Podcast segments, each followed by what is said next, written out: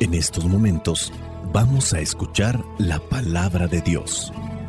Dispón tu corazón para que el mensaje llegue hasta lo más profundo de tu ser.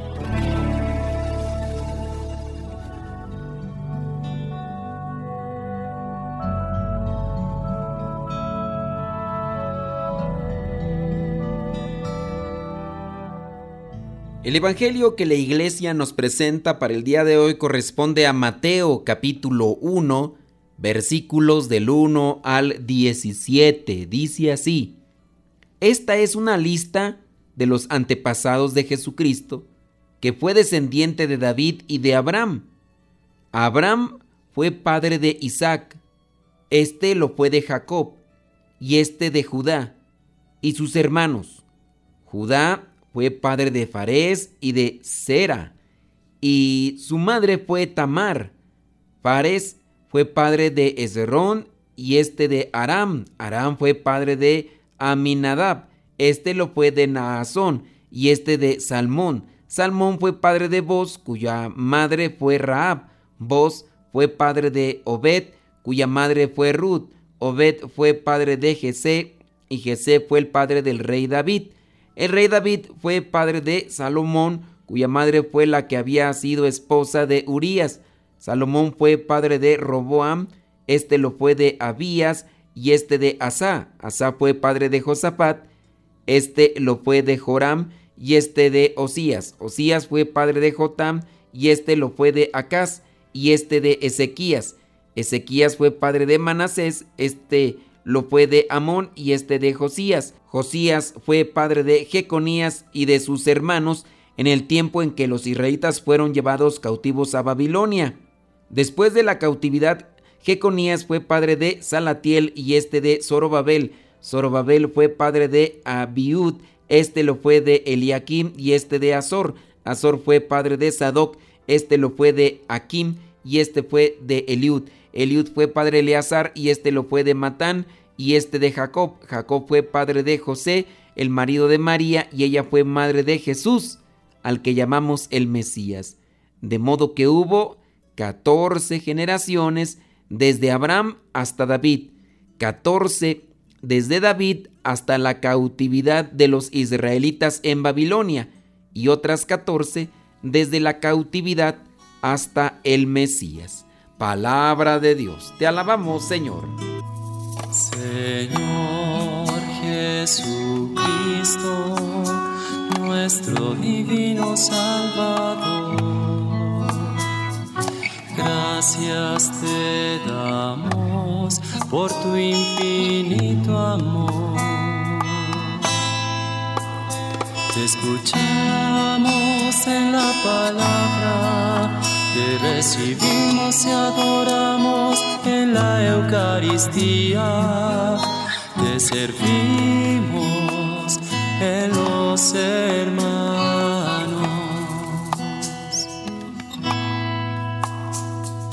Que seamos misioneros como lo quieres tú.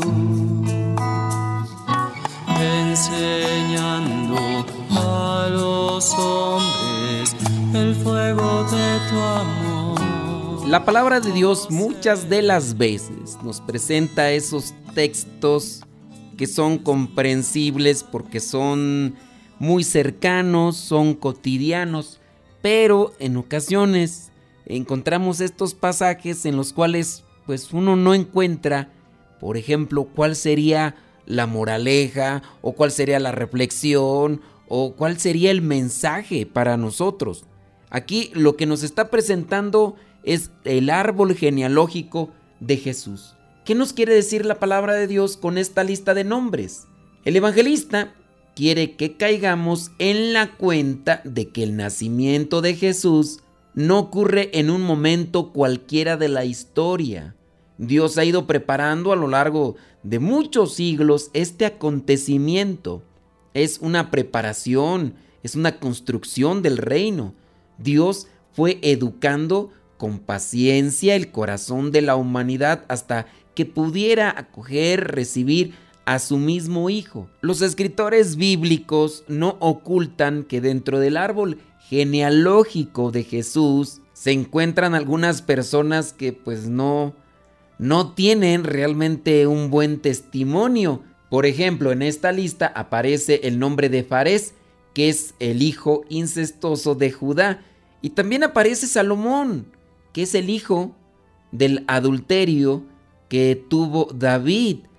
Los evangelistas no ocultan siquiera la presencia de una mujer que se dedica al oficio más viejo del mundo, una prostituta. Y en esta historia de virtud y de pecado, Dios permanece fiel en su amor y viene a conducir al mundo a la salvación. Nos viene a conducir a Jesucristo. La misma vida de los santos también lo proyecta cuando no han sido vidas pulcras en su totalidad. Han tenido sus caídas, han tenido sus pecados, sus desvíos, sus equivocaciones, pero al encontrarse con la luz pudieron corregirse. También este árbol genealógico presenta aquellas desviaciones, distorsiones de algunas personas, pero que forman parte de la descendencia de Jesús. Recordemos que el Evangelio de Mateo está dirigido principalmente a personas de origen judío. Es por eso que inicia presentando este Evangelio la genealogía de Jesús como descendiente, en este caso, de Abraham y de David, para demostrar que Jesús es verdadero hombre y al mismo tiempo es hijo de Abraham y de David. Es decir, que Jesús es el Mesías prometido. La lista de los antepasados se presenta en tres bloques de 14 nombres cada uno. El número 14 es múltiplo de 7, que era considerado o que es considerado número perfecto. La división corresponde a dos puntos críticos dentro de la historia de Israel. En este caso, la afirmación de la monarquía con David y después el colapso de la monarquía con lo que vendría a ser la conquista de Babilonia. Por eso es que lo remarca. La genealogía define la identidad de las personas. Muchas veces a nosotros nos preguntan de quién eres hijo, quiénes son tus abuelos. Pues también aquí se aplica la genealogía define la identidad de Jesús, él también siendo judío. Él es el hijo de David y el hijo de Abraham. Como hijo de David es la respuesta de Dios a las expectativas que tenía el pueblo judío. Y aquí como hijo de Abraham es una fuente de bendición para todas las naciones. Judíos y paganos, en este caso, ven realizadas sus esperanzas en Jesús. En la sociedad patriarcal de los judíos, las genealogías traían a menudo nombres de varones. Y aquí sorprende que Mateo coloque a mujeres. En el último versículo, el versículo 17, presenta tres veces el número 14. Dice, hubo 14 generaciones desde Abraham hasta David, 14 desde David hasta la cautividad de los israelitas en Babilonia y otras 14 desde la cautividad hasta el Mesías. El cálculo entonces de 3 por 14 tiene un significado simbólico, recordemos los números. Por ejemplo, 3 es el número de la divinidad, Dios Trino, Padre, Hijo y Espíritu Santo. Esto queda claro. 14. 14 es el doble de 7. 7 y 7, 14. Y recordemos que 7 es el número de la perfección. Por medio de este simbolismo, Mateo expresa la convicción de los primeros cristianos según la cual Jesús aparece en el tiempo establecido por Dios. Con su llegada, la historia llega a su plenitud.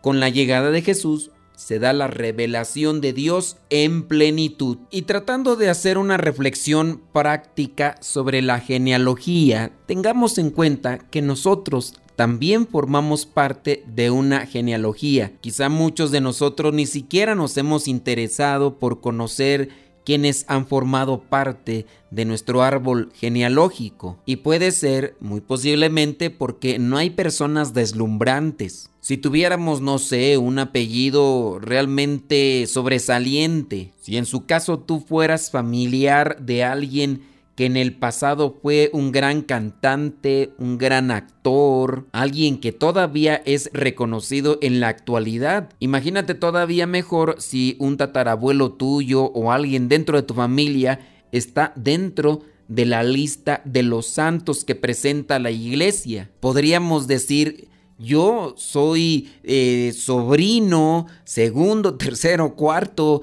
de fulano de tal, porque sobresalió, porque hizo las cosas de manera extraordinaria, porque tenía un gran talento. Nosotros obviamente no vamos a estar buscando hacer las cosas para que hablen de nosotros. Sabemos muy bien que una persona que se realiza en esta vida, que busca la felicidad, dejará huella. Y esa marca y esa huella sin duda trae también felicidad. No estamos lejos de sobresalir, no estamos lejos de realizar algo grande para nosotros, pero también para la sociedad, para nuestra familia. Basta que lo hagamos con esfuerzo, con amor, buscando siempre tomarnos de la mano de Dios para que esas cosas se realicen. Triste es la situación de una persona que pasa en esta vida sin pena ni gloria. Y digo triste porque al mismo tiempo la persona no se realiza como tal. Obviamente aquí nos encontramos o nos confrontamos ante situaciones polémicas porque alguien va a decir, no, yo sí me siento realizado, yo sí soy feliz como tal,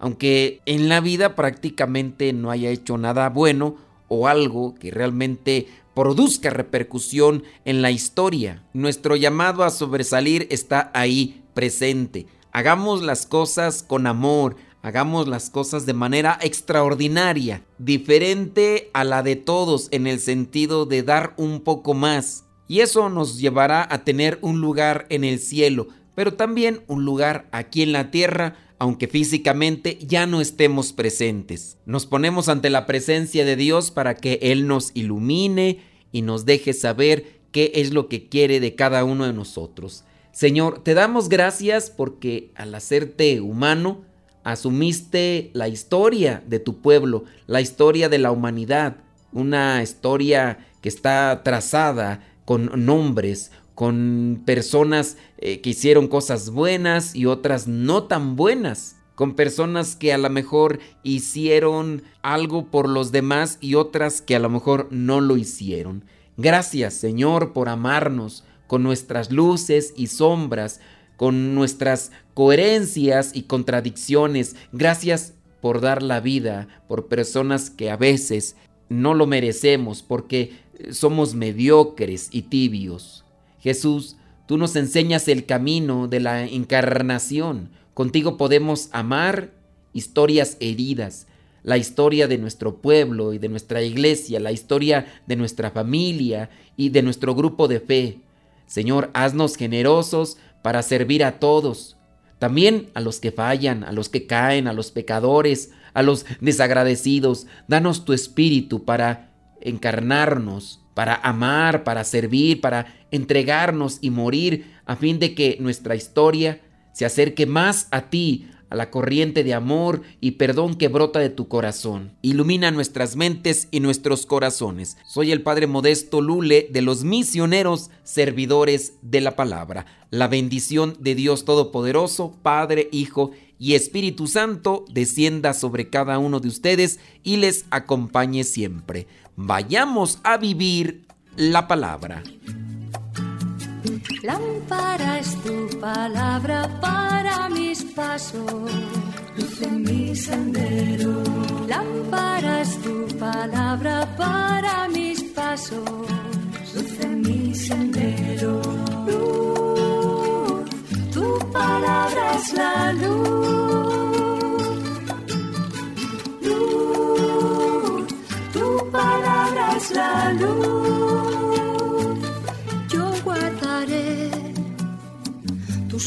mandamientos. Señor, dame vida según tu promesa.